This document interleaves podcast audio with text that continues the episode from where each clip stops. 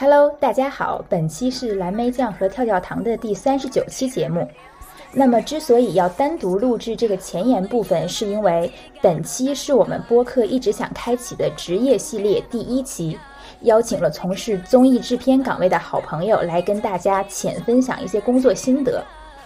虽然是现在才上线，但是我们实际的录制时间是在今年年初左右，所以呢，整体音质会听起来有一点略渣，比较古早，也请大家听的时候多多包涵。但是我们在准备这期内容的时候是非常的用心和真诚的。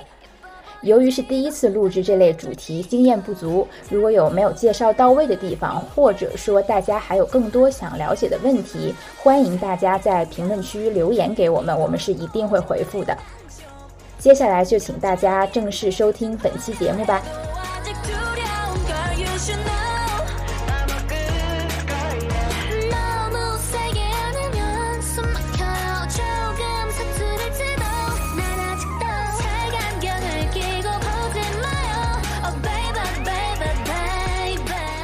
Hello，大家好，欢迎收听蓝莓酱和跳跳糖，我是 Helen。Hello，Hello，大家好，我是 Tracy。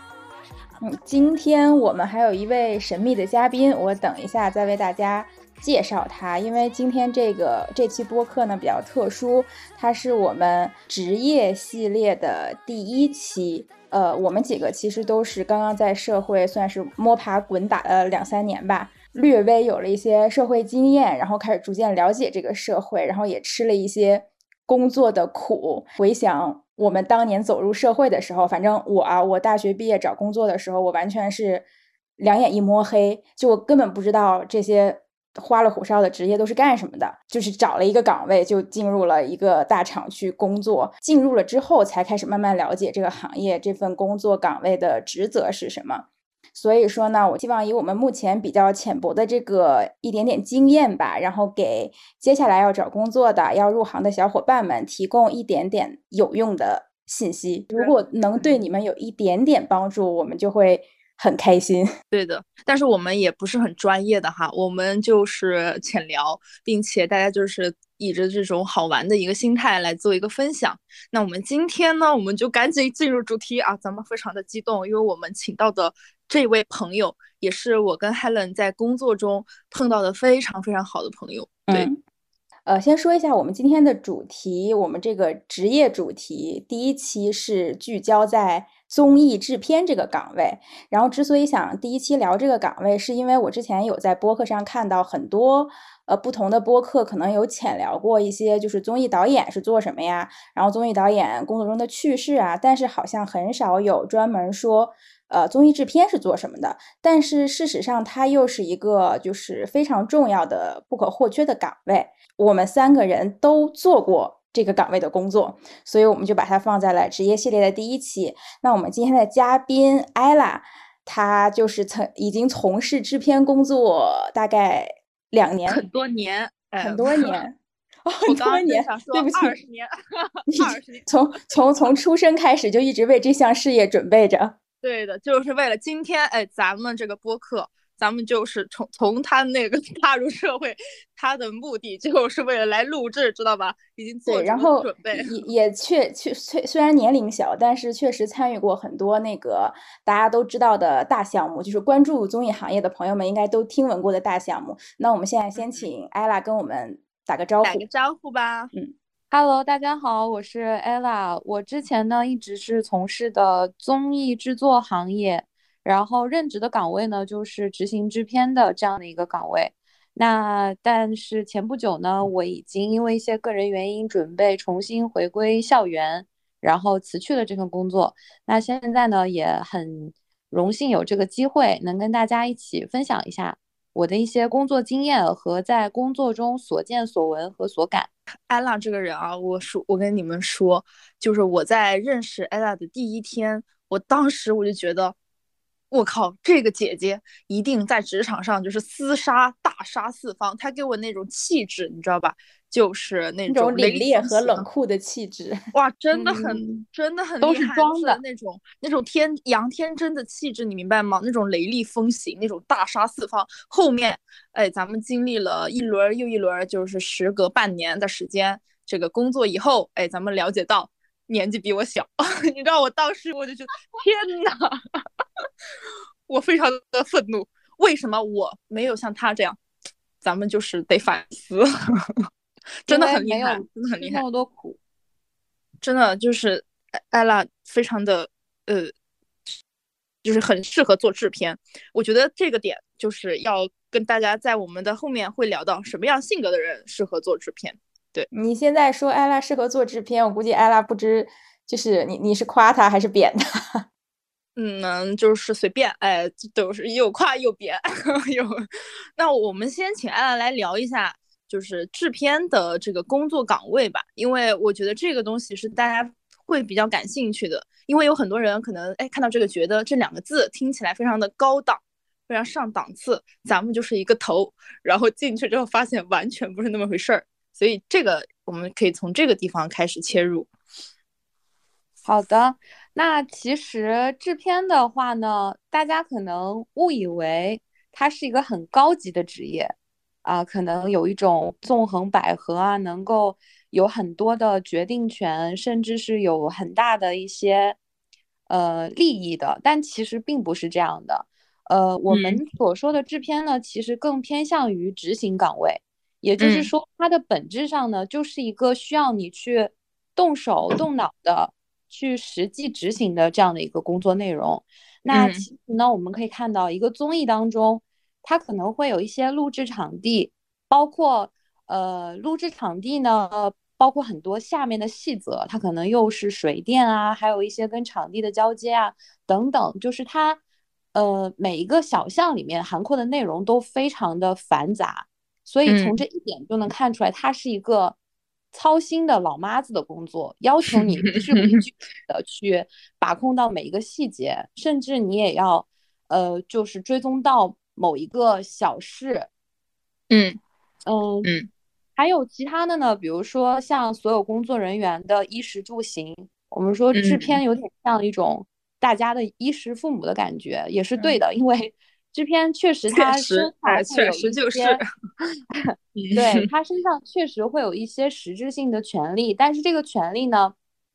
也是相对的，并不是说我们说啊啊，原来制片可以说什么都算，也并不是这样的，他可能更多的是要在预算有限的范围内，然后能够更多的去为大家做一些事情，能够让整组的工作人员呢有一个好的生活和工作环境。那包括衣食住行之外呢，还有一些，比如说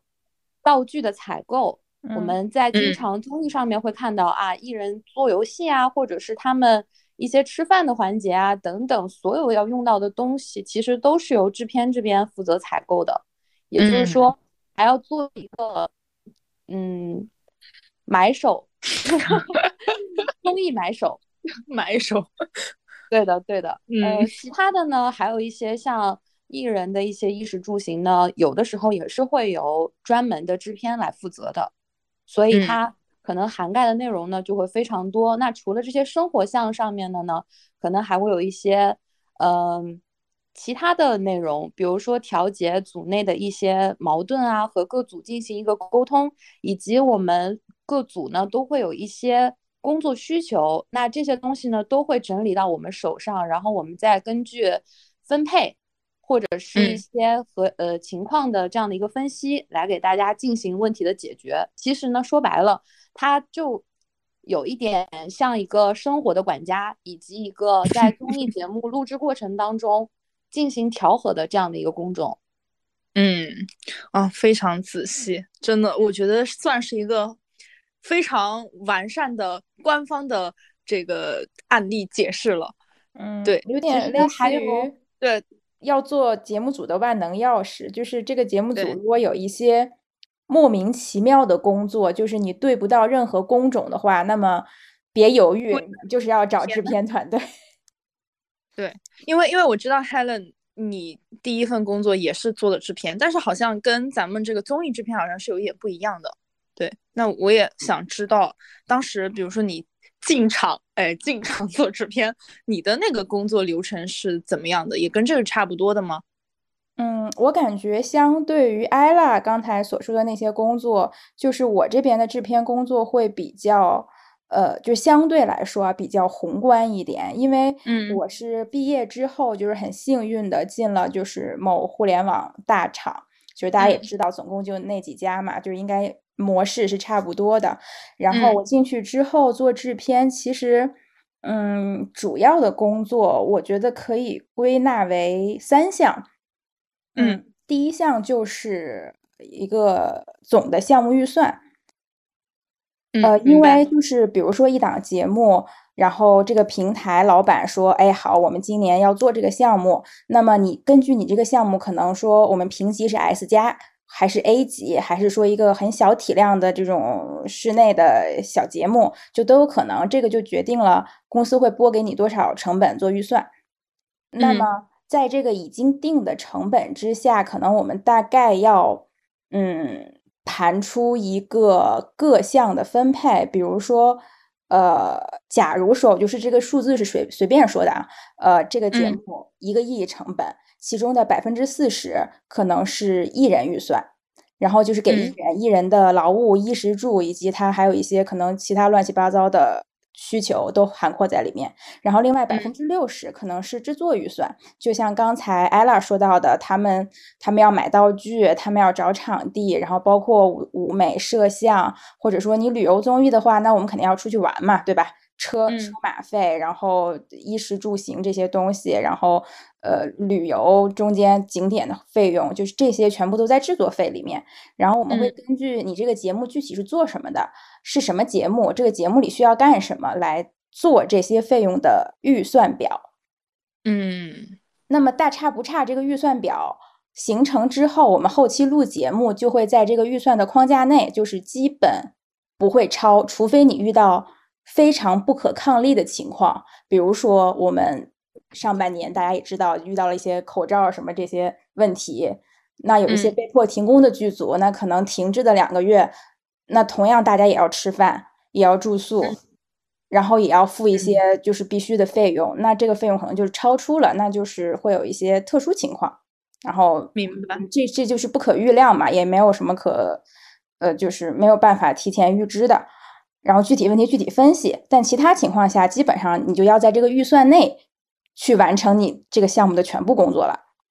嗯，明白明白。对，然后呃，我我觉得如果是一个经验丰富的制片或者说制片主任，他基本能够八九不离十的，我是这样认为，他基本能够八九不离十的预估出你这个项目要花多少钱。就是只要你把项目需求给到他，因为项目需求是导演组那边出方案嘛，他们的方案会让我们知道这是一档歌舞竞演、选秀还是什么旅游恋综。嗯，就是通过对通过这些需求，我们大概可以知道，就是这里面哪些项目需要花钱，需要找什么团队，需要干什么，那然后就可以得出大概需要多少钱。没错。对，因为之前你说的这些，在我前领导，呃，当时带我的这个领导，他也跟我说过这一些东西，然后，所以他给了我一套，就是他的做预算的一个模式，包括以后，呃，会如何去拨这些预算款，然后带着我做一些表格，我觉得。也算是学到了不少东西。我觉得这个刚刚你说这些的时候，我就一直在回忆一些学习的过程，我觉得还蛮好玩的。对，蛮好玩的。因为我觉得做预算应该算是我进入工作以来遇到的比较大的挑战，因为这个东西说实话，它还是需要你去积累一些，就是你要清楚市场价，你要就是做过很多之后，你脑子里才可能有这种预估。就比如说。我们今天这顿午饭五十块钱以内做，那如果这五十块钱给到我妈妈，那我妈妈可能会清楚的知道，哦，那我能怎么能买什么肉，能买什么菜，做几个菜，能不能够我们一家三口吃？但是你给我，由于我是一个从来不做饭的人，我就是一头雾水，我根本不知道这五十块钱能买几个菜。对对，因为我感觉这个东西它是它是需要你有过很多节目经验，你。才可以一下子可以预估到这个数字的，所以对于当时的我来讲，因为我一毕业就是实习阶段嘛，然后他就跟我说了非常多，就是相当于是把他以前节目的一些经验，就是告诉我，后面就是可能带着做了一些类型的东西，但是我我不知道最终有没有完全的一个呈现，但是最终你做出来一个。表的时候，你会觉得，哎，好像是挺不错的，就是会觉得挺开心的。对对，这个还蛮耗费精力的，因为公司查这种表，就毕竟是涉及到钱的问题嘛，就查的也蛮细的。呃，我这边和 Helen 会有一些共通点，也会有一些不同点。他可能是不太了解市场价，但是当做执行的时候，其实是最了解市场价的。嗯，因为对的对。知道如何省钱，如何能够用最低的价格搞到最好的产品，就是嗯，因为在执行端嘛，就必不可免你要去和一些供应商打交道。也就是说，对。你在日常的工作当中，肯定要去积累这些市场价格，要学会货比三家，也要知道很多关于什么东西大概多少钱，这些可能都需要你了解到，不然你很难去进行推展工作。所以我们这边也会有一些预算项的东西，就是包括成本啊这些也都会涉及到。那肯定的，因为因为我感觉像比如说我们这边就是跟 Helen 这边的关系是一个大厂综艺团队和一个专业的制片团队的一个关系，其实可以理解为甲方乙方或者是甲方丙方，就是一个。共通为一个项目做准备的这种，我们算是那种外包包团队吧？如果就是大家好理解的话，但是呢，比如说像哈，他们是比如说是主办，然后他们会从这个地方，然后再去联系外面的团队，然后一起来为这个节目做准备。对，所以其实也是怎么讲，很多共通的一个地方，只是可能落实下来比较更落地执行的，会是呃更专业的制片公司，然后他们会给到需求。比如 Helen 说的，他拨下来一批款，可能有一些东西他就会对接到这边，然后我们再去为他们做一些采购项的工作。对，是的，对，因为这里我可能要解释一下这些大厂平台的用工制度，就是，嗯，其实做一个大项目的话，可能这一个组下来，我觉得得有上百号人，但是这上百号人不可能全部都由。就是这个大厂，就这个平台去养，因为在平时可能上半年也许就是没有节目录，可能只有下半年才录三个月节目。那在上半年空缺的时间，平台是不可能花那么多人力成本去空养这么多人的，所以往往平台可能只招几一两个制片，然后可能他一个项目就只分一个制片。比如说我之前就是一个人对一整个。就是我和我的 leader 嘛，对一整个项目，但是我的 leader 肯定他他是指挥的嘛，就是真正在干活的是我，就是基本等于我一个人在对这一个 S 加大项目，然后我是不可能干掉刚才 ella 说的那些从预算到细节所有工作的。嗯，对，所以这个时候。对，这个时候就需要一个外包的执行制片团队来配合我，来跟我进行对接，或者说是我们共同组成了一个完整的制片团队，然后来完成这项工作。所以我们之间是这样的关系。嗯，对的。我从最开始开始干这个活儿的时候，就是做一些什么表格呀、买东西啊，然后到处去跑，然后最终我们会把一些成果。可能会汇集到 Helen 这个地方，然后我们，然后我跟 Ella 这边，我们两个做的就是一些比较落地的东西，然后我们一起去进行配合，对，就是纯执行，非常非常的细杂，所以对这个行业有憧憬的小伙伴们，咱们就是说。咱们就是来干保姆来了，知道吧？干保姆。对，因为 艾拉这边可能会做到非常细，比如说，就是我随便举个例子，比如说我刚才说的制作费用里有，假如说我们要做一个啊恋爱旅游的综艺，那我怎么才能知道我这一路嗯去，比如说去新疆一趟，我需要花多少钱呢？那可能这个时候艾拉会亲自带，就是两三个同事小伙伴一起把所有的路线和景点都跑一遍。来，嗯，就是看这个费用怎么规划才是最合理、最优化的，对，同时又满足我们这边的拍摄需求。嗯，是的，也要做一些，也要做一些看景的工作。其实初入职场的时候，我记得我当年是实习的时候开始做制片，嗯，然后实习的那会儿呢，其实做的工作特别的简单，甚至，呃，说出来可能大家都会很嫌弃，比如说。我们当有一些后期在审片的时候呢，会需要去一些小朋友，然后协助点餐，其实就是查人头，然后根据预算，比如说每个人可能一顿饭是多少钱，我们就按照这个餐标来点，给大家点点好之后呢，收好发票，留好记好账，然后把这个饭呢发给大家，就是可能这样一个工作。对你可能一去就要去个一个星期、两个星期。对对。然后再往后呢，可能会让大家就是去找一些供应商资源，比如说像。Helen 刚刚提到的，假如我们要去新疆做一个节目的话，那肯定所有人的酒店我们要找，嗯，然后要找当地的一些车辆的供应商，然后还要找一些盒饭供应商，嗯，甚至可能有一些租赁类的也要找。所以他这些工作呢，往往就成为了刚开始来到这个行业的小朋友们去需要去做的事情。对，我觉得是非常枯燥的工作。对这个工作其实还。挺考验人的一个能力的，因为最近最近我们部门就是现在我就职的这个公司，他要就是要做一个聚餐，然后正好，呃，我的 leader 他就在问说，哎，我们要去哪里吃饭什么的。其实我们公司是有制片的，但是。可能就是他最近这段时间那个制片呢进行了一个岗位的交接，然后新来这个制片他就是不是很会做事情，于是呢我的 leader 就没有把这个事情交给他去做，变成了大家一起来解决的一个问题。然后我就在想说，不就是吃个饭吗？然后我就发现好像，如果说有一个专业的制片团队，这就让我想起来了，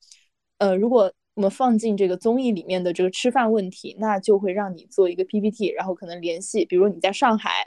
你会联系上海的呃各大餐饮公司，哎，然后你做一个比价，你的饭每就是多菜多少个菜多少个汤，哎，完了之后多少钱，就是做那种大汇总，最后可能这个东西交到 Helen 那边，然后我们要进行一些筛选，最终会定下一个供应商，对，就是这么一回事儿。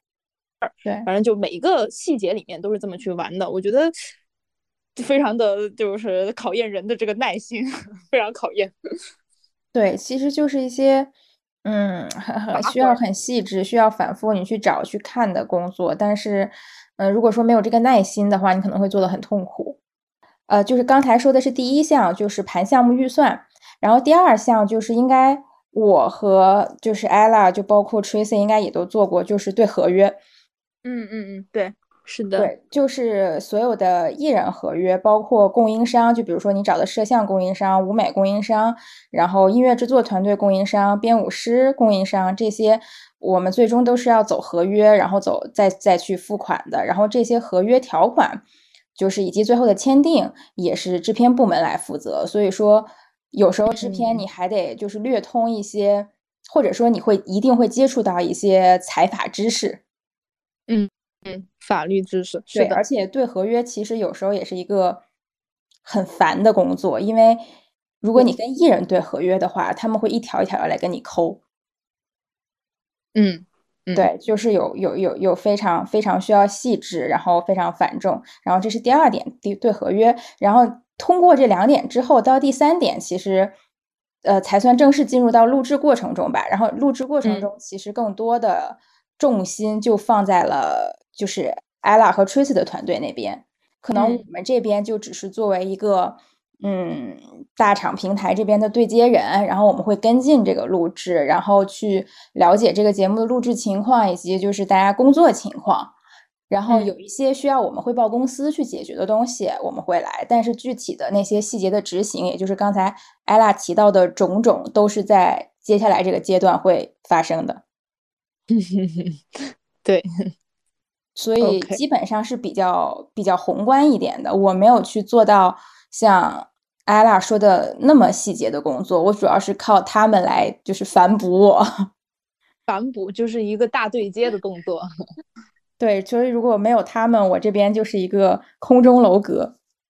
其实这个是相互理解的一个过程。就比如说，当你遇到了一个做我们作为一个承接。置办的公司来说呢，如果我们遇到一个很好的甲方，他能够理解你在执行当中遇到的一些困难，我们都说给多少钱办多少事，但是总是有一些公司他是希望一定要花小钱办大事的，但是并不是所有的事情都可以这样。那这个当中就会产生很多理解不理解的情况，还有一些沟通的矛盾。那这个时候呢，如果能有一个统筹非常清晰的甲方，也就是 Helen 所做的这个工作，如果他是一个很明白事理的人的话，那可能我们的后续工作展开也会很顺利。但反之呢，简直就是一个大完蛋。对，就如果是 大家彼此为难的话，那这个工作可能就很难展开了。每天其实其实这个其实这个也是我为什么会跟 Helen 成为非常好的一个朋友的原因，然后也是我为什么会跟 Ella 成为朋友的原因。我们其实都是在工作中，在之前我们共同就是待过的一个项目里面碰到。对，如果说一直做这个。会达到一个什么样的一个位置？然后包括就是，如果说我做这个制片做了三五年，我往上走是一个什么样的状态？这个也可以跟大家聊一下。嗯，反正我到我领导的位置大概就是制片主任吧。嗯嗯，对，PM，对，就是负负责一个项目。然后，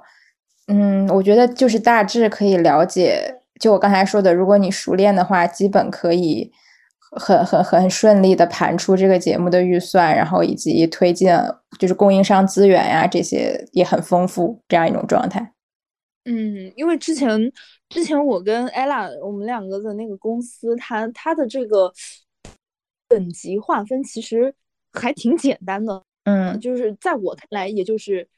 实习生，哎，正职、经理、老板没了，就就就就就就没了，非常的简。对，比较扁平，就是你入职了之后，你再往上走，哎，你就是能做到那个经理。但是一共他也就那么几个经理，你知道吧？所以这个离职率那是相当的高。对，而且 你有一个瓶颈，就是你也不可能再替掉老板了。对你就是做到，你就做到经理，哎，你这个位置你就算是已经就是小有成就，我感觉就觉得，对，还挺那个的。是的，哎，那我想问，一般很多行业其实，比如说像他们广告业或者什么，很很多人就特别想乙方往甲方跳。你们会不会也觉得，就是比如说想进到我们这边，或者说其他的那些大厂去工作？我其实没有哎，我其实还好，我其实还好，因为我可能就会觉得说，反正在哪儿打工都是打工，就可能对对于我来说。说，但我感，但我自己会觉得，就是我自己的感觉是，我觉得 ella 一定会跑的原因，是因为她的能力已经超乎了这个工作。我会觉得说，这个公司不配 ella 这么好的人待，这就是我最直观的心态。贱，这样的。嗯，来就来，咱们正主说一下。嗯，其实去不去大厂之类的，或者去不去甲方公司这类的都可以。呃，因为。你本质上想去这些公司的原因，无非是第一待遇好，第二你可能觉得会有更好的报酬。但如果说某个公司它即使不是一个大厂，但它可以满足你最想要的东西的时候，这个才是最重要的。我我觉得呢，就是并不是说因为能力好，然后所以才离开这个公司，而是说在这个公司待的是否快乐。然后包括晋升空间以及你能学到的东西是怎样的？刚刚 Tracy 也有讲到，就是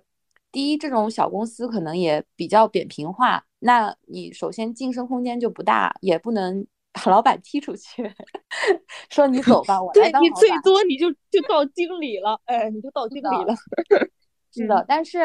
其实在这个爬升的过程当中还是挺快的。因为高离职率的原因，因为因为如果你上面的领导走了的话，那其实你是有一个晋升的空间的，对。而当你的能力其实，因为制片这行很吃经验，刚刚 Helen 有讲，就是他太吃经验了。当你有一定的能力和经验以及资源的时候呢，你其实就你的怎么说呢？工作水平就已经达到了经理的层次。但可能因为你的前一个经理还没有走，所以导致你没有办法晋升。嗯，对，它就会存在这样的一个弊端，就是一个萝卜一个坑。哎，是的，是的，尤其是现在，因为很多原因，口罩啊，还有整体就是我觉得综艺行业整个发展都不是特别好，那可能的活也没有以往的多，那就说白了，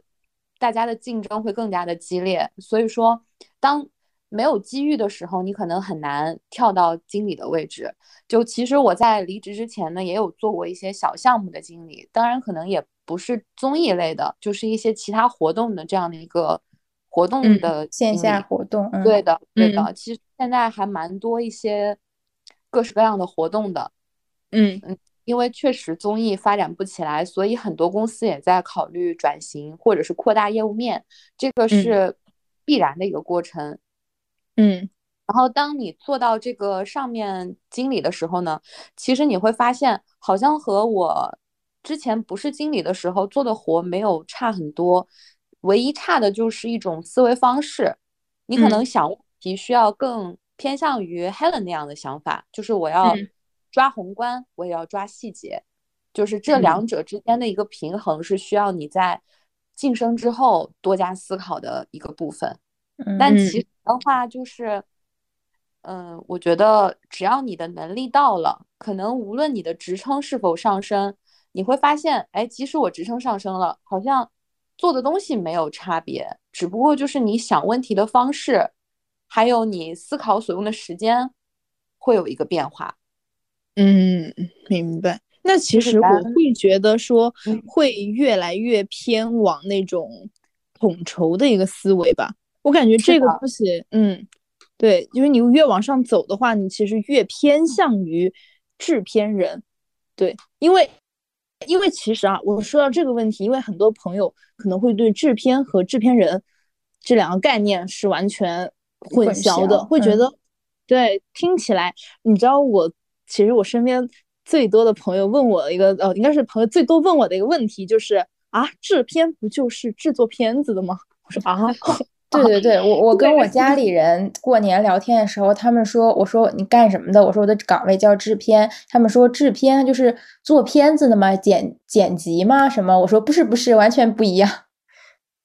我这边相反，我回家的时候，家里人就如果问说啊，我是干制片的，他说，哎呀，混得好呀，就是大制片人，就会 有这种想法，对，就是就是会混淆。那其实它还是有一个非常明确的一个 界限的，但是我觉得已经刚刚聊到咱们后面啊，就是比如说你已经做制片做了很久，它其实是一个往上，就是说如果你要做制片人，那你首先你要做制片，你从制片开始做是往上走的一个过程。那制片人跟制片还是完全不一样的一个东西，因为因为我大学学的专业其实叫做呃戏剧影呃戏剧影视文学制片。制片与策划，就是它。其实一开始我们对它比较陌生。然后我记得我大学老师对我们说的第一句话就是：其实简单来讲，你们就是，呃，学习怎么管钱的。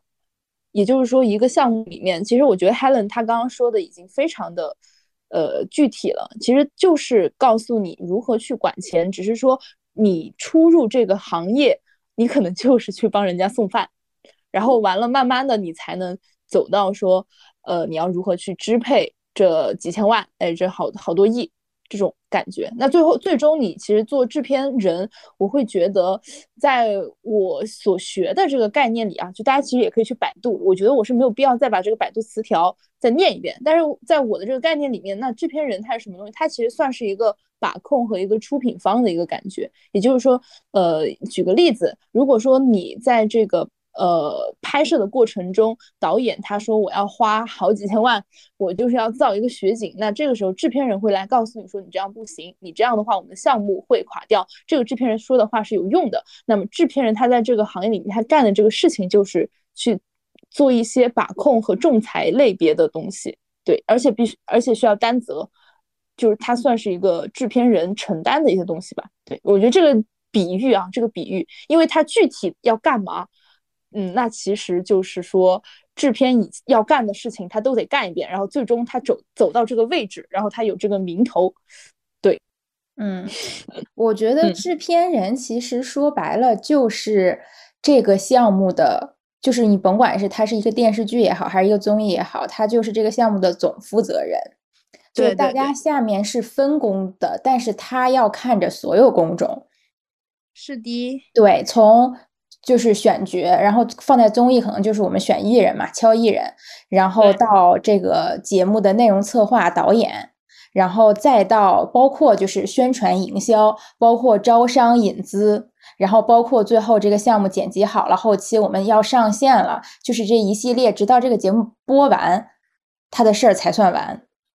嗯，是的，嗯，所以他其实是一个综合能力很强的一个这么一个岗位。对对，但是有一个很大的问题，我认为是你做制片，其实并不一定你就能做到制片人，有的人的上限可能就是制片主任了。是的，对对，就可能到那儿了，就顶天了。对，对但是制片人也不一定就是从制片升上来的，你从做导演、总导演也可以成为制片人。然后嗯甚嗯至我还听说过有做一统，甚至经纪人就是自己去做制片人了。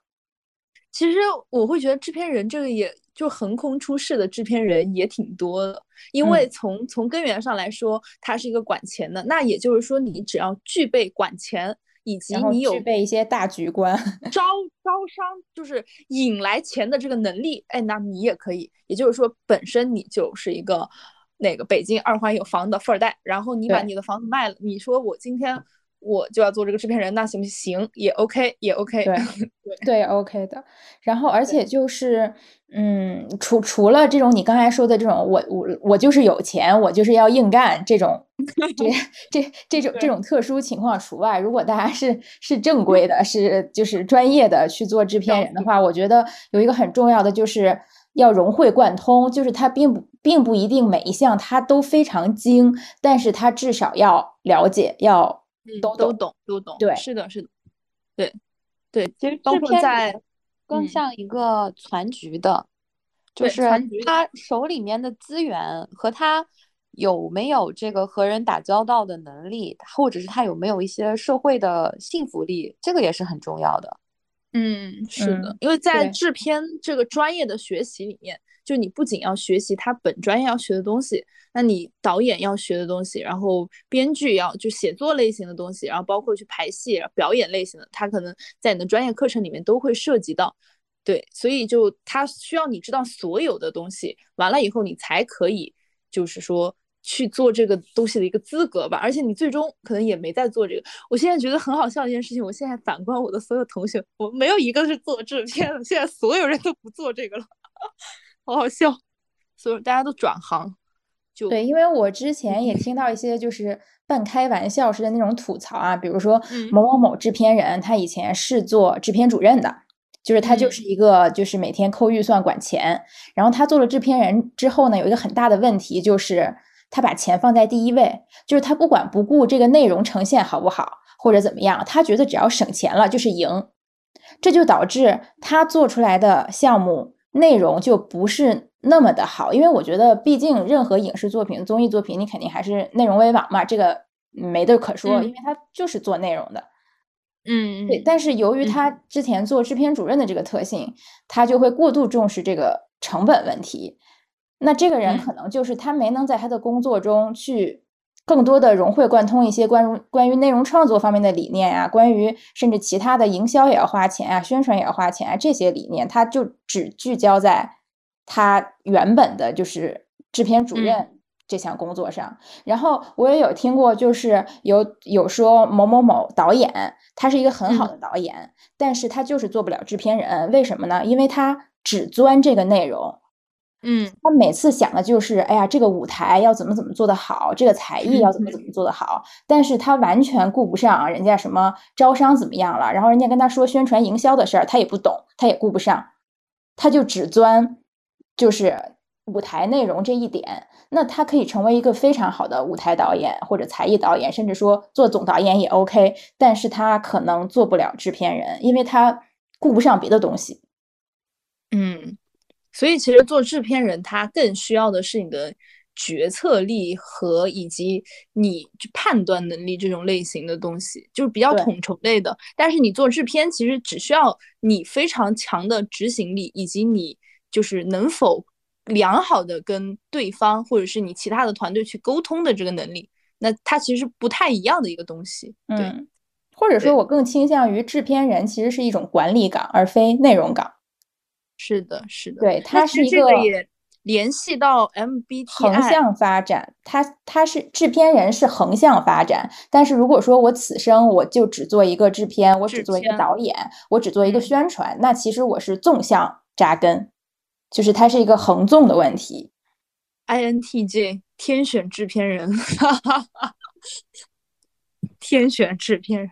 对，就是联系到我们下面要讲这个内容，就是什么样的人适合 做。就先不说制片人吧，什么样的人适合做制片？制片，嗯，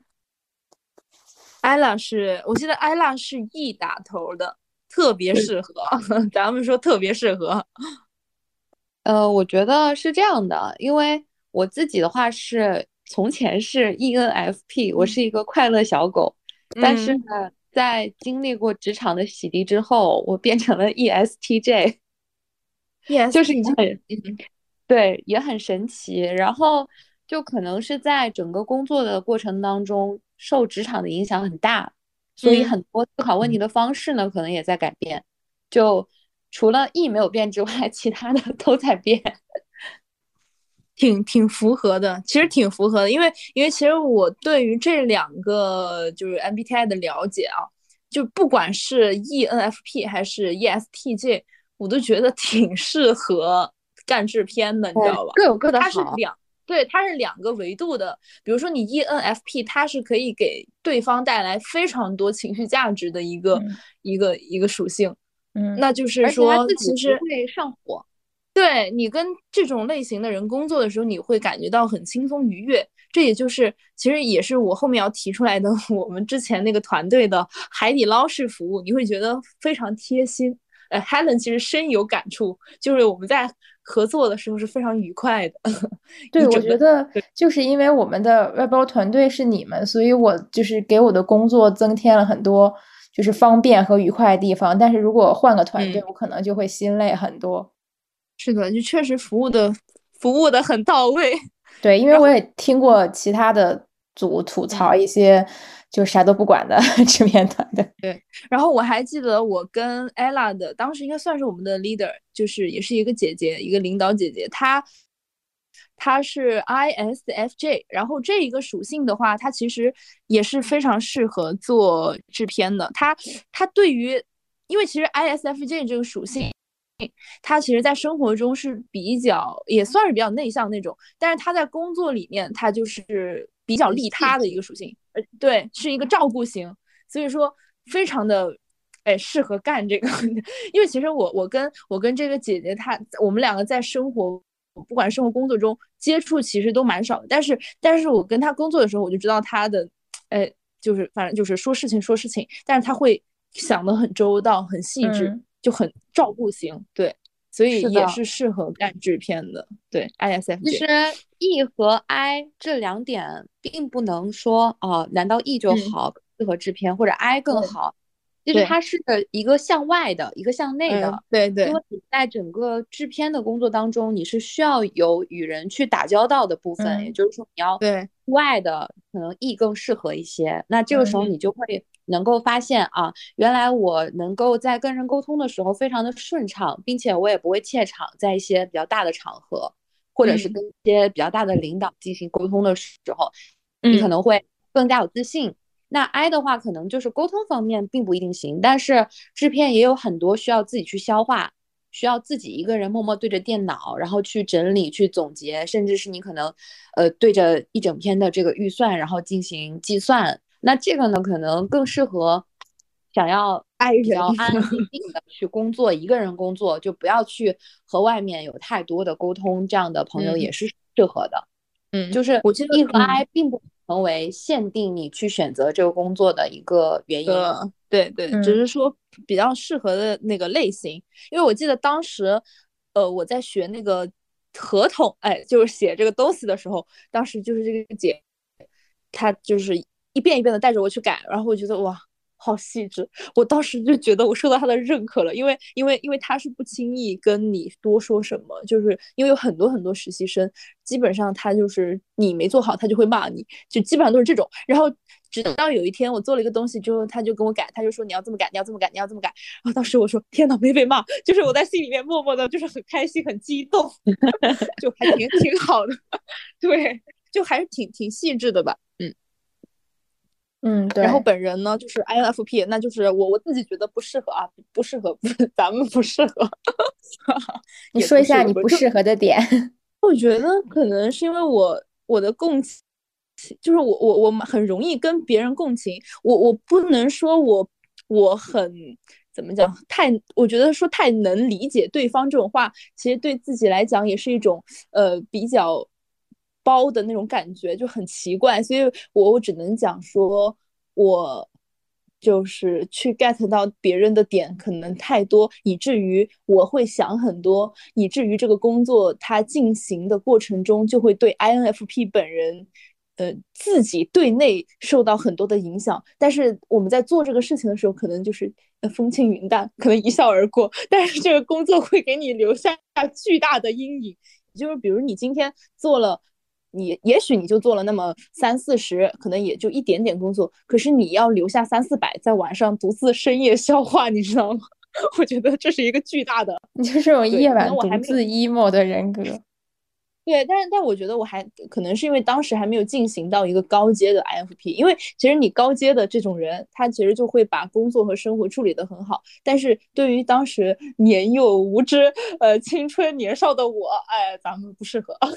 就是。想太多，想太多，对。但对于这种，我觉得制片进入这个行业吧，也是算算是对所有的，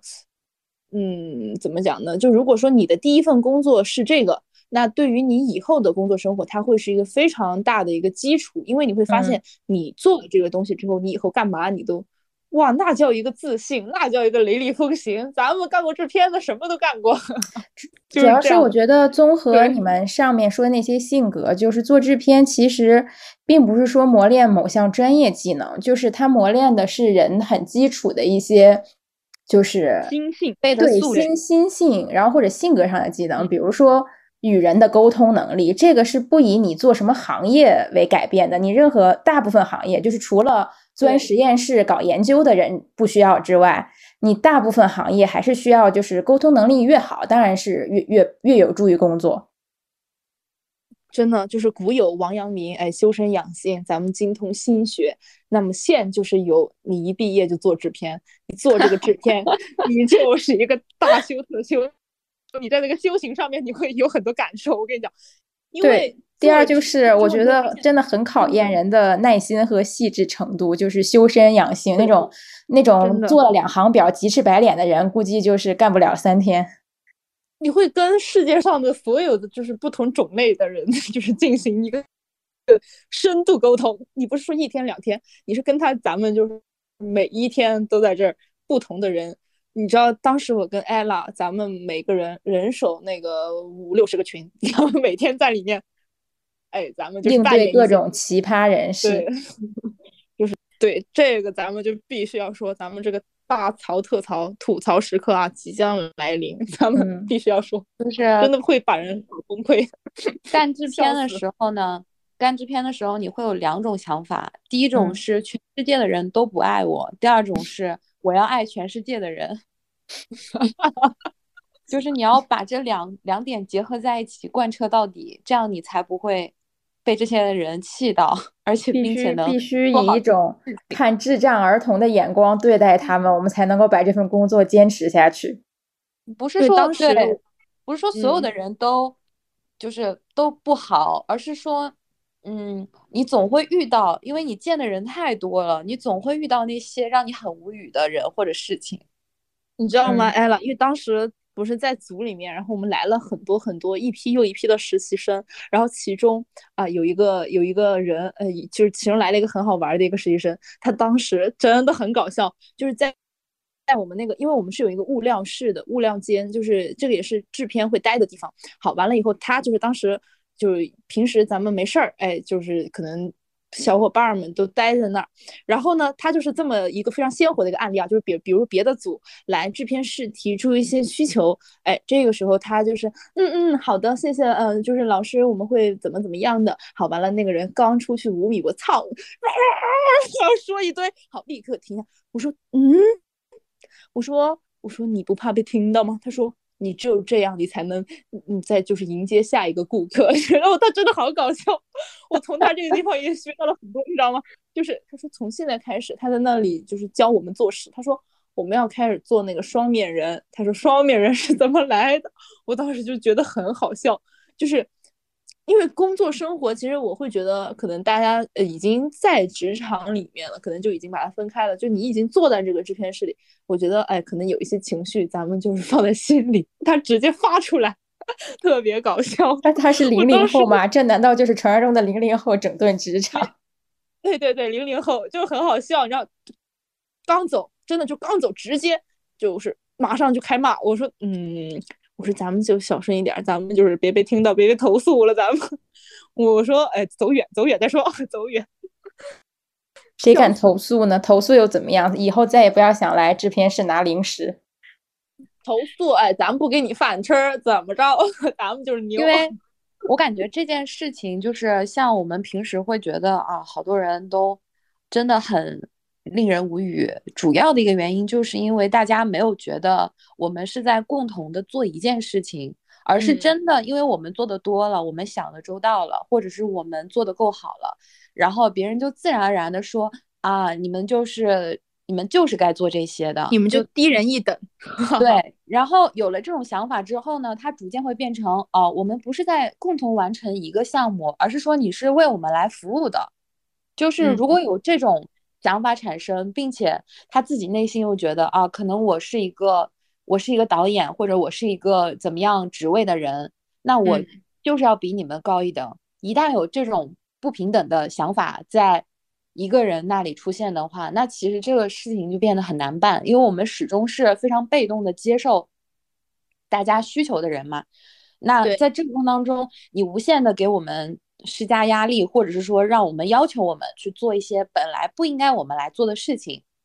嗯，对对，这种需求越来越多，而且你的态度也越来越不好，嗯，那不管是什么工种，我觉得只要是一个人类，他都会在这个工作中感觉到很强的不快。是的，就是就是一种反骨心理，说你你谁呀？你在这里这样命令我，那我们不是在做同一个事情的吗？对的，因为其实我在做制片的这个工作中，因为当时带我的那个 leader，他是他的那个整个态度啊，他就是那种，呃，会跟我们说，我们就是海底捞嘛，就真的是说服务，服务到位。我当时觉得我是来干什么的？我就是来这个下下这个魔鬼地狱的，真的很吓人。他完全就，主要是我会感觉到。嗯，他是把利益放在第一位的。他会跟我说的一个东西是在于，呃，如果说这个事情这么去解决的话，会让所有人的人都舒服。那么其实最终他的收益是什么？收益是所有人舒服了之后，夸赞就会到他的头上，就是说这个事儿你做的很不错。因此最终，哎，可能他得到了更多的哎这个褒奖。然后我我是到后面，就是我自己反思这件事情，我会觉得。OK，如果说作为你来讲的话，那你把这个事情做得漂亮圆满，那 OK 的。可是其实，嗯，作为我自己，就是站到对对立面来讲，那么我会觉得你完全没有把我当成一个，呃呃，一个在做事情的人，你只是把我当成，就比如说助力于你的事业发展中的，呃，不起眼的一个，对，就这样。会让我觉得很不舒服，因为你是在物物化一个人，就不管我是男孩还是女孩，就都不能这样。我觉得在可能大家在工作里面，特别是初入职场的工作中，可能经常会遇到这种情况。我会觉得说，不管是多苦多累的工作，我都可以去做，这个是我应该做的，因为我现在就是刚毕业。我需要去磨练，可是如果说你没有，并没有把我当成一个真正的人，或者是真正的在这个岗位中发挥职能的这样的一个人，那么就没什么可讲的。所以我觉得我最离职的一个原因在于说，他只是把我当成了一个助于他成功的这样一个东西，所以很难受。对，嗯，我们非常的难受之前也吐槽。经常会开玩嗯。笑说、说这嗯。档节目一开始做的时候，有任何难题、有任何搞不定的地方，就会想起我们制片，然后来找我们。但嗯是实际上，假如说这档节目最后爆了或者火了，那冲到最前面的其实是导演。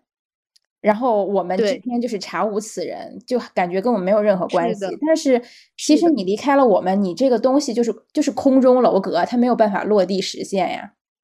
对的。另外就是，哎，怎么说呢？艺人团队这方面就是各种奇葩要求比较多啊，这个大家也都了解，我们就不说，不不不好意思具体吐槽，因为实在是太多了，可以吐一期。然后，对对但是我觉得就是导演啊，导演，因为嗯他们是做内容的嘛，我觉得做内容的人就是我，我不是说贬义，就是做内容的人多少是有一些傲气在的，这个其实我是可以理解。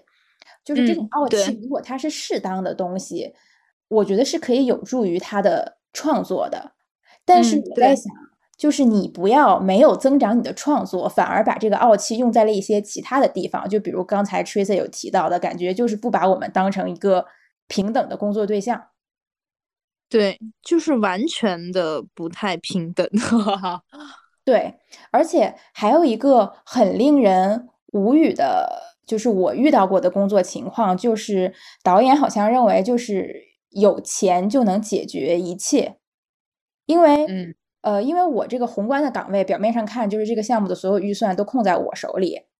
就是嗯。表面上看确实是这样，因为我可以就是去申请预算，或者说去付钱呀，就是怎么样。但其实这个预算我也是听公司的嘛，听投资人的嘛，毕竟投资人也不是我的父亲，也不会说我说来加五百，你也给我加五百，对对吧？就是我面对老板，我也要解释清楚这个钱怎么用，这个去向是什么，然后回来我才能拿到这笔钱去给你们，就是给你们花销，给你们去造。是的，对，是但是之前因为现在大家也都知道市场行情不好，所以现在所有的公司、所有的项目肯定都会把预算一压再压，压到最低，然后嗯就导致一些情况可能真的是不能满足导演组的一些天马行空的想法或者需求。但是他这个时候并不是说以一种理解的姿态去，就是理解你的难处，说我们共同导演、制片共同想办法，我们找到一个又省钱在预算内又最优解，这样多好，这样才是正确的工作方式。但他们不嗯是，他们会以一种非常嫌弃、非常阴阳怪气的态度说：“哎呀。”就是没钱嘛，要不是你们不给钱，我们这档节目不就会就可以请到周杰伦嘛？然后我当时在想，哎呀，周杰伦是你给钱就能请来的吗？再说了，你这档节目火不火，跟请不请得到周杰伦有关系吗？你自己没把内容做好，你在这里怪没请到周杰伦，真的对很搞笑哈。对，就是果你不要把你的傲气用错地方，你没有做好你的本职工作，然后还会把一些莫名其妙的原因怪到别人头上。那如果说这样的话，好，我今天我砸这个钱，我想办法请请到周杰伦，那是不是这个节目以后上台领奖是我，就是年终奖发最多的是我？那肯定跟我也没关系，到时候他们又会觉得，哎呀，我们这个内容创作很好呀。而且哦说说一句难听的，如果说你把请到某位很知名的艺人作为你综艺爆点的卖点的话，那嗯我想问一句，是不是其实只要你有钱，或者只要你能请到这个人，你无论是谁，想都不用想，也不要动脑子想一些有的没的了，你直接给他开场专场演唱会不就好了？对呀、就是就是如果我请了一排顶流，我还做什么内容呢？我只要给他们做个粉丝见面会不就好了吗？是的，，直接你就跟粉丝说，哎，今天咱们入场券，哎，八八八，咱们打个折，咱们对吧？咱们就是说大礼包，你看这些粉丝抽，直接就是一晚上就就钱就来了。你你搞这，你还在那做综艺，真的醉了，真的很生气，真的很生气。对，而且我觉得，就是我们作为以前看综艺的人，我们追这么多档综艺，它的魅力不就在于把一些你以前没见过的东西、以前不认识的人做成了家喻户晓的明星吗？对呀，如果蔡徐坤一开始就是蔡徐坤，那偶像练习生还有什么意义呢？而且我还想说，就是之前其实艾拉有提到一点，说做制片其实是很吃经验和吃资源的。我觉得这也是就是如果有小伙伴想入行做制片，要想清楚的一点，它确实是非常磨人、非常苦，因为它不像你搞内容创作啊，就是如果你真的是天赋型选手，你一入行可能就是众星捧月，你就是可以很快跳脱出来。嗯，因为创意这种东西，确实是有人天生就灵光闪现，他并不需要太多的经验去积累，有的人积累了一辈子，他也想不出很好的创意。但是制片这个东西，就是你没办法用天赋去打败别人。你的天赋可能仅仅是啊，我沟通能力比别人好一点，或者说我这个这个统筹或者数学就是财财法这方面都有一些基础能力，我可能比别人好入手，但也仅仅如此。你没有办法一夜之间了解所有的行情。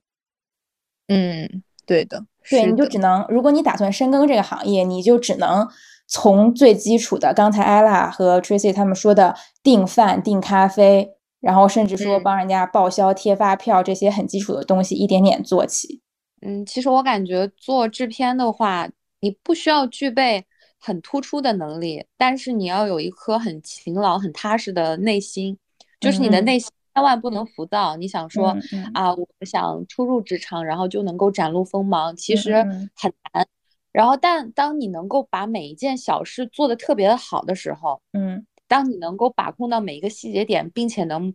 清晰的被人洞察到，就是这些时候呢，可能会为你以后铺路。就别人可能想到你说啊，觉得你做事很靠谱，或者是你做事很认真，这些可能都会成为你的机遇，但是也是需要积累的一个过程。而且做制片需要具备，与其说能力，不如说是你自身的一些。呃，性格或者是特征，或者是说你的一些素质，比如说自尊心特别弱的人，我觉得做制片可能会在你初期，呃，可能会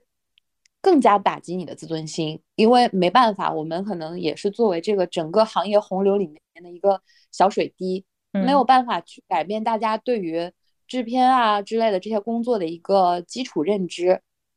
那你就可能在初入职场的时候受到很多打击，因为你做的事情都很基础，但是你也有可能做的不好，这是非常非常现实的问题。就是你可能做的事情很简单，然后但你的领导还是批评了你，因为你没有把这个事情想得很明白、很透彻。嗯，然后这个时候会觉得啊，我怎么连这点小事都做不好？就是是你自己给自己的打击。其实听起来好像非常简单，就是说啊，订个饭，然后订酒店这种基础小事。但是你会发现，真正你去做的时候，就是对你就是你想不到，你就是对你就是订饭你都订不好，就是这么简单。对，然后当时你就会外界的声音，这种来自外界的声音也非常的大，就是呃，包括你做一个人，你能感知到别人对你的态度。你也能感知到你的工作确实在整个组里面你是最繁杂，然后可能别人看起来是最不值钱的工作。但是我觉得说一句实在话，就是每个人术业有专攻，你让那些能够做得来很好的创意的人，你让他来做这些事情，他可能就会变成一个矮子。这些是每个人身上的，由于他特质不同，所以才会去做不同的工作嘛，就就这么简单的道理。还有就是，如果你自尊心在这个环节就是拼命受挫的话，可能会影响到你未来很多的发展。所以就建议那些可能你有强烈自尊心的人来做这个事情。就是你要做到，首先你自己不会动摇你自己，其次就是你对于外界的声音你要有一个抵御能力，否则的话你会在这份工作当中，嗯，迷失自己或者是摧毁自己，就这都是非常有可能的。嗯。是的，还有就是那种什么呢？叫一个什么能力呢？也不是能力，就是你要有一颗，呃，善善意的心。嗯，我觉得这个也很重要。就是不是说我去跟别人共情，把别人的问题当成我的问题。那这样就像 Tracy 刚刚说的，他就是共情能力太强了，他总是会把一些工作当中别人的问题，或者是工作当中就是。嗯，没人管的问题来责备到自己身上，这样的话其实很痛苦，会让你觉得很有压力，然后会让你觉得你身上承承担了太多，然后可能别人并没有怎么样，他就是想通过撒娇让你帮他做这件事情，或者是跟你卖惨，然后其实他就是不想做这个事情，但因为你太善，你没有办法拒绝别人，从而导致你给自己增加了非常多的事情，就是会让自己非常有压力。嗯嗯，对，是的，是的。那么 call back 一下，就是哎。我觉得想做制片的话，你先不用管你有什么那个能力，你就先把那个 MBTI 测一下，然后再结合一下你的星座特性，你基本可以认定你能不能做。就是，其实就是你足够细心，然后你可以去为别人考虑到很多事情，然后包，然后但是你一定要不要影响到自己，哎，那你就可以做。就是我觉得，如果是讨好型人格，也许他可以从做制片得到快乐。笑死，对，但是我我觉得我现在其实从制片这个行业中跳脱出来，我在看原来的时候会觉得，其实还是会觉得在里面学到了很多东西，就是比如你做事情你的决断，然后包括你判断什么东西，你会更加的快，并且执行力就很强。我觉得能做制片的人执行力一定是很强的，这个其实是非常非常去。就需要去具备的一个东西，因为我记得当时有一次是 ella 她去做上一个项目的时候，然后她当时让我去帮她解救她家的鱼，哎，反正我就要去她家一趟。然后呢，我当时跟我一个朋友一起的，我们就去他家帮他换水之类的。一到他家，我那个朋友就说：“哇，你朋友的家井井有条，怎么怎么样，看起来就是，嗯，就就一顿夸。”我就说。他是干制片的，我说你知道干制片这个东西需要什么呢？就是需要井井有条，需要有条不紊的，就是一项一项的把这个东西去去排列好。就真的你可以通过一个人，他就能够感觉得到他适不适合。就 ella 就是这种，对。但真的就是有一点弊端，现在就是井井有条，反义就是 可能和他比较对冲的是浪漫与混乱。就是当你 从事这种需要逻辑性、需要条理性的工作时间久了之后，你的性格啊、生活方式啊，包括你可能和朋友之间相处的这些方式，都会被你的工作所影响。因为这个工作它太太有塑造性了，嗯。然后当你就是做这个工作时间长了之后呢，你会发现你的很多创意或者是你的浪漫。你在生活当中感受到的浪漫会被一些呃制片的思维所影响，我觉得这是很不好的一点。嗯，但是它其实给工作带来了也不错的，就是工作和生活两端嘛，比较比较极端化。我感觉，就如果说你带到工作中了，就会出现像艾拉刚刚说的问题；但是如果说你带到带到了工作中，那么就是说再好不过，因为你会发现你后面的工作就很顺利了。所有的我觉得也有可能是先有这个生活，再有工作。就是我本来的性格可能就是这样，因为我我回忆起，我想起一件特别好玩的事儿，就是呃，以前上学的时候，我们不是朋友之间会约着出去玩嘛，就是大家可能一开始就是随便讨论，哎呀，周末我们去哪儿去吃个饭呀，去干什么呀？然后大家就是你一嘴我一嘴讨论。但是到我这儿，我就会突然说，那定一下时间吧，几点？吃什么什么什么类型的菜啊？然后就是开始问这些。然后有一次，我朋友就偷偷跟我说：“说我发现你每次一到就是商量去吃什么干什么的时候，整个人突然变严肃了，我们都不敢说话。”我说：“啊，我没有啊，我就是想快速把这个事情定清楚，这样我才能安排我的生活。”对，其实做完制片之后，不管你转到什么别的类型的工作，你就是能够直击诉求，你就直接会问。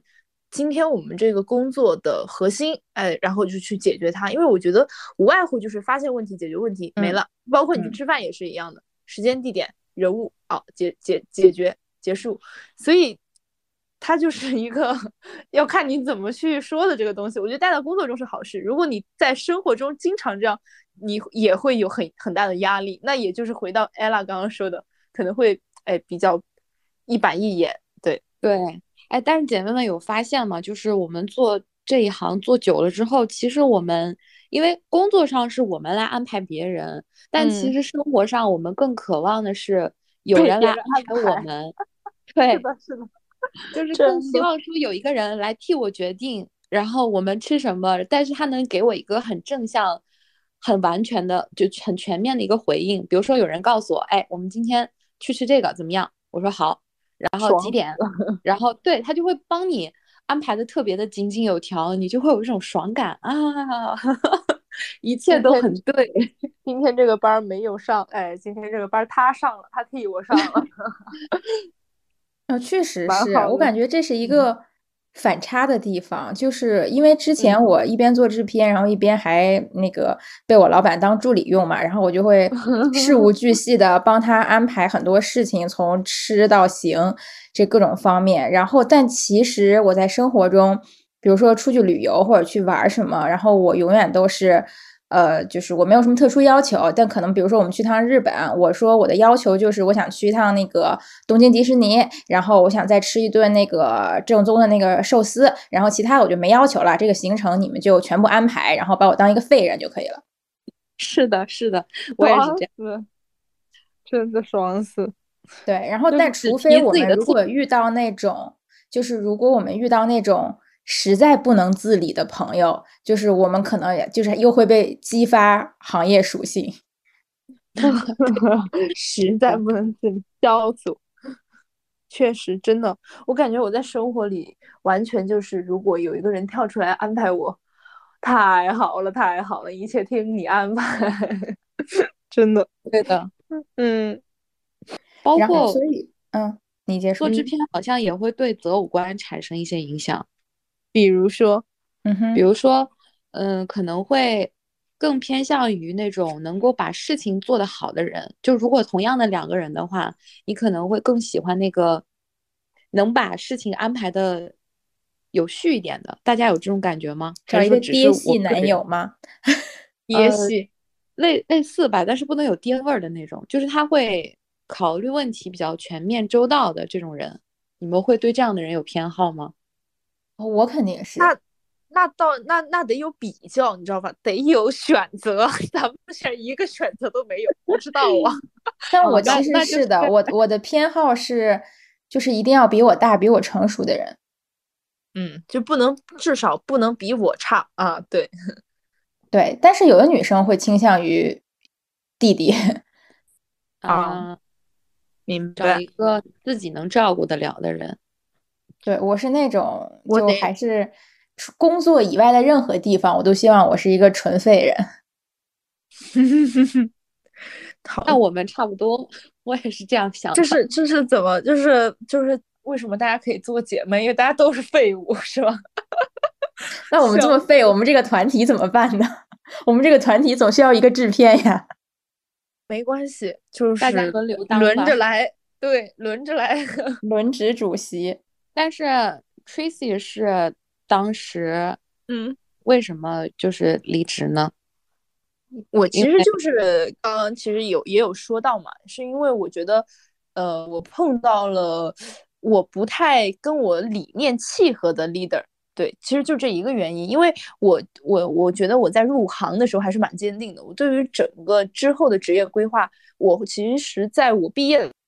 的时候我已经做了五年的职业规划，虽然虽然看起来是一个 INFP，心里面是一个 INTJ，就做了很细致的规划。然后你会觉得说，可能在这个行业上，一个是我还是比较喜欢整个这个氛围的，二是我觉得为别人做这种类型的工作，对于我自己来说也有比较大的满足感。虽然刚刚也说了，可能如果说你在那个消耗的过程中，你没有完全的解决掉。也是一种不太好的一个东西，但最终我还是会比较偏向于，是我和我的 leader 他理念上太多的不合，因为他给我的一种感觉就是，嗯，我是在帮他做事，所以他给我的所有的这种教导我的也好，或者是我们在做事情的时候的也好，都是一种这事儿成了就最大的功劳，其实是。跟我没有关系，就，嗯，我我没成就感，对我我的成就感其实只在于我看到这个事情最终他拿到成果的那一瞬间。但我知道，嗯，可能对于以后的我来讲，就他的那种，嗯，一步一个脚印的感觉不是很不是很大，所以。我我会觉得那就那就算了吧，嗯，对，那就算了吧，就是理理念还是不太契合。那如果转行的话，你们会觉得说，哦，我现在不做了，嗯，做什么比较容易呢？其实就转到，对，这个东西吧，说出来可能有一点残酷，但是因为制片这个工作呢，首先它是基于综艺或者影视行业的嘛，对吧？那越来越多的行业认知觉得制片的这个活儿，就是好像大家都可以干，然后而且呢，普遍对于制片的这个行业地位也看得比较低。那当你想转行的时候，可能横向转。是最好转的，因为你的你了解工作流程，你知道所有的一些细枝末节，然后包括你也有经验，所以横向转是更好的。也就是说，你从这样的一个影视制作公司跳到另一个影视制作公司，然后做类似的岗位，这种是很好转的。但如果你想，比如说从制片跳到内容项的东西，比如说导演啊、宣传啊，或者是嗯其他的一些工作的话。不是，就是讲讲实话来说，不是特别的很好转。嗯，对，除非就是你有一个大导演的爹，就是说爸爸，今天咱们 咱们不想干这个制片了，咱们想去做点，就是想咱们想当导演。哎，就是爸爸，咱们能不能就是现在就入行？爸爸说好呀，然后你就去当导演。但我觉得就是，嗯，因为制片它很考验一个人的能力呀。这些东西，其实你能做得来制片，你能做得好制片，就表明你其实在很多地方都是有一定能力的，不然你也不可能做得好。就你肯定天天在被骂的阴影当中。嗯，对。然后，所以就是如果大家做好制片了，想转行的话，也并不是不可能，就是因为你具备这些能力了。嗯，你可以去做的其他事情，真的还会有很多。只不过就是在找工作的这个过程当中，大家可能会觉得痛苦，因为我之前也有几个朋友也是做这一行，然后后面转去想做其他的东西，在整个的过程当中呢，其实也是碰壁无数。嗯，因为大家都首先一些很多其他的非影视公司，他们可能不知道制片是一个什么，所以在看你的简历的时候呢，就对你啊，你你做什么工作的，就是很怀疑，然后也很不理解，可能就会在。第一一开始的时候就会错过你，但并不代表你没有这个能力，只不过就是你可能要多投，就会，嗯，在面试的过程当中可能会比较占优势，因为你能的说出有什么东西是可以做的，就是你有这个思路很重要。嗯，对，我觉得主要是面试技巧，你需要根据对方的需求。包装一下自己，因为做制片其实锻炼的能力很很多方面，你就看对方的痛点是哪里，你就着重在这方面去包装。哎，对对对，嗨，简单明了哈。对，是是的，嗯。但是另外一方面，我觉得其实整个娱乐圈的这个行业呢，就是你说它好转，你说它不好转，它也确实是，就是行业之间是有一些壁垒，但是。你如果嗯怎么说呢，能把路子打通一些，你又会发现有些人的身份一直在变。嗯，对，就比如说，其实你你看一下那些行业大佬们，其实他们的生活身份并不是固定的，他们基本都不是说那种一条线上去的，他们都是就是在中间做过很多事情，甚至自己还做过艺人什么的。笑死！我刚刚比我刚刚想说，比如我现在就在做微商。哈哈哈！笑死我喽！嗯，开个小玩笑哈。对，就其实就是你你你善于运用自己的能力，然后同时你找对路子的话，其实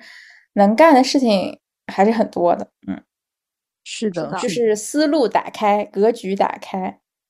就是说一些废话文学，就是你只要有能力，你做什么都能发光。人家说咱们最棒，咱们。咱们说，朋友们说，咱们点进来就是为听你这个，咱笑死，挺好的，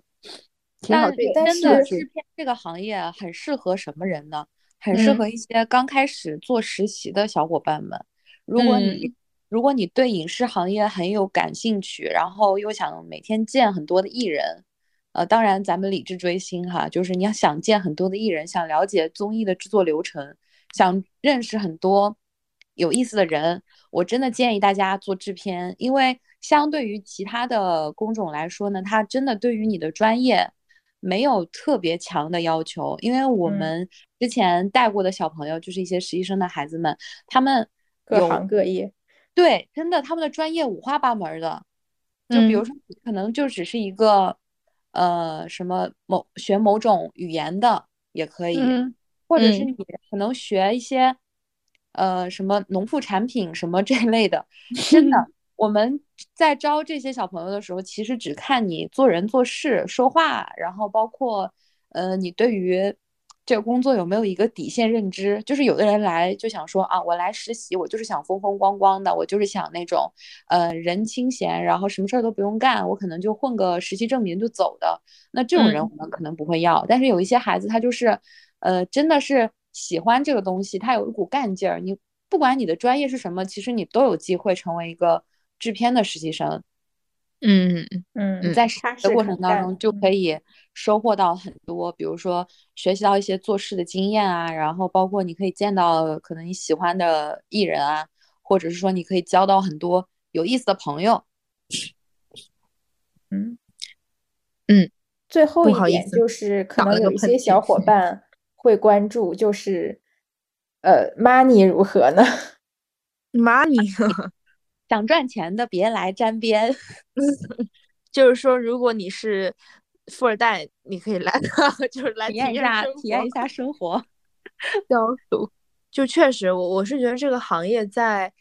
前大概前三年吧，都没什么可赚的。对，对我觉得我跑路的一个原因也是，我会觉得。就是没什么可赚的呀，就是没什么可，那就跑，那就赶紧走。付出的很多，赚到的很少。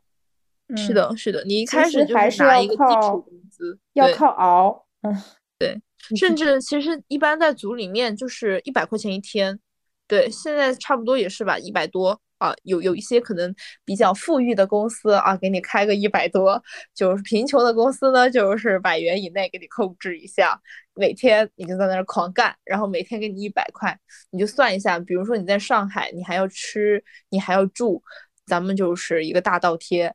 对，大家实习都是来做慈善的，其实还有很多纯慈善司是没有钱的，不给钱的。嗯嗯，比如说著名的那个就是什么台，呃，就是著名的一些就是对水果台，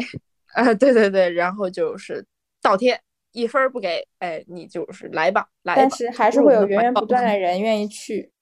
对，因为嗯，其实是我觉得不只是针对制片这个行业吧，我觉得对于想进就是娱乐圈相关行业工作的。呃，那个小伙伴们都是，就是这个行业是有钱的，但是这个钱跟你没什么关系。是的，我就觉得是钱集中在集中在很上层的部位。嗯，对。但是换句但是换句话说，那如果你进，比如说呃 IT 行业或者其他行业，就是第一，如果你混到在任何行业，你混到顶层都会非常有钱。嗯，是的。第二就是，那其他行业有一些刚入门的基本工资，其实是远高于就是娱乐圈相关行业的。嗯，娱乐圈相关行业也就真的就是几千块钱。你今年都二零二二年了，就是几千块钱，就直接跟你说，别想想都别想，别想到那些。对，就是如果你只是想追个星啊什么的，就是这行就是不光鲜不亮丽，也不赚钱。你如果只是想追个星，那你就。弄两个暑期实习，进两个组玩一玩就好了。嗯，然后你就会再也不想来。对你有可能会因为做这个制片组的实习，从而褪去所有的滤镜和光环。嗯，对，会烦的不行。来感受一下，然后你再看看你到底是不是真的是那种热爱。那么就对，因为因为其实我身边有很多朋友，也有很多朋友是真的。有那种梦想在的，就是我就是要做这个事情，对，还有包括一些做就是做小演员，就是做艺人的朋友们，他们就是有一些做演员的朋友，就是他的梦想就是做这个，然后他也不管不顾的，反正就是从可能最开始的开始做。那其实这个有就是另当别论了，对他所有的职业其实都是这样的，只是我觉得娱乐圈是大家给了他太多的光环，所以才会有一批又一批的朋友们，哎。往里面跳，然后完了以后，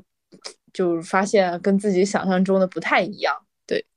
嗯，就是想进这个行业的朋友，就是如果有刚上大学或者怎么样，就我的建议是，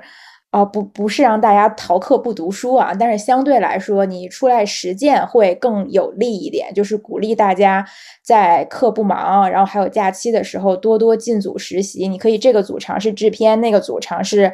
导演，可能另外一组你在尝试宣传，就是你一定要都尝试个遍之后，你可能才能确定你最终的。取向，或者说，有的人可能尝试之后，真的，我确实有朋友就是在试了几个组之后，真的觉得就是不不再干这行了。嗯，对的，因为他可能是属于那种，呃，反差感，就是和你头脑想象的东西会差异比较大的那种类型。然后第二个就是，基本上你书本上学的东西，在你的工作中就是用不到。是的，完全，而且特别是我觉得像我这个专业就比较玄乎。就分两个类别。现在我的同学们，他们做的工作类型就是一个就是纯纯专门去专钻研内容的东西去了，就是细文这一块的东西。那另一个类型完全就是做纯实践的。你先想好，OK，那你之后就是完全不考虑做读研，然后你就可以从大二开始，大一下什么的，你就来实践吧，你就来实践。对他对于你的经验是要求很多的，对，反正就是以一个我们三个都是以一个非常客观的一个角度吧，给给朋友们分享，对，纯分享小会，对，姐妹局。我当时是从大一，呃，大一下半学期开始就实习了，就是无论寒假、暑假，然后包括我中间还有翘课出来实习过。但是这个就是不建议大家，因为我在毕业的时候吃了很苦，因为翘课太多嘛，然后就很多科都是挂掉的，然后要重新补考，所以就是 真的不建议大家翘课，还是要以学业为主。然后嗯，实习很多，就当时可能在电视台也做过，然后也去过一些娱乐经济类的公司，然后。包括后面就是我在呃，就是这个制片团队呢，也工作了很长时间，包括实习的这个时间算在内的话，那真的就是呃见了很多人，然后包括其实早一点实习也会有一些好处，你会找到一些一样和你很重视工作经验或者是比较有上进心的朋友们，然后这个时候呢，他们其实也会潜移默化的成为你的一些资源。就是包括大家后来都是从事这个行业嘛，可能去了不同的公司，那你们之间可能就是因为有过一些交情，所以到后面呢，其实真的有什么事情需要帮助的时候，大家可可以相互说上话的。我觉得这样也是蛮好的。嗯，对，对的，蛮好。最重要的真的是你能够享受这个实习的过程，而不是把这个实习当成一种任务在做。那我觉得，如你把实习当成任务，而不是你享受工作的过程的话，那咱们真的后面太长时间还需要工作了。那大家还是尽情的享受一下大学快乐的时光会比较好。嗯，对，反正就那么几年了，咱们就是说，我最近的一个感觉就是因为疫情 偷走的这几年，反正挺难过的。现在就。怎么说呢？因为我觉得我们这一期的受众其实更多的都是比我们年纪小的朋友们。对，希望大家都调整好心态，就是想做什么就做什么吧。我们都在远方等着你们。哎呀，被自己恶心。好会说呀！哎呀，就是就大家都放手去做，大家放手去做就行了。对对。然后其实今天嗯，就是聊的时间也蛮长的了，远超于我们的预期。对的，反正三个女人一台戏，嗯，大家开开心心的过好自己的青春时光。如果要去实习的话，就抓紧，反正就想干嘛干嘛。你就是不喜欢了，咱们就就跑，呃，咱们就立刻走人，也没有什么的，对吧？你喜欢那就接接着做呗，就挺好的。我们就希望大家都能够在自己喜欢的事情上面找到乐趣。那如果说你发现这件事情不喜欢，立刻停止，立刻走人。立刻话 结束就这么简单做人嘛最重要的就是开心的呀好吧那我们今天的节目其实聊到这里也差不多了就都希望大家能够拥有快乐的生活然后自在幸福的去工作对嗯。加油你是最棒的 干巴爹嗯拜拜拜拜。拜拜拜拜下期再见。下期再见。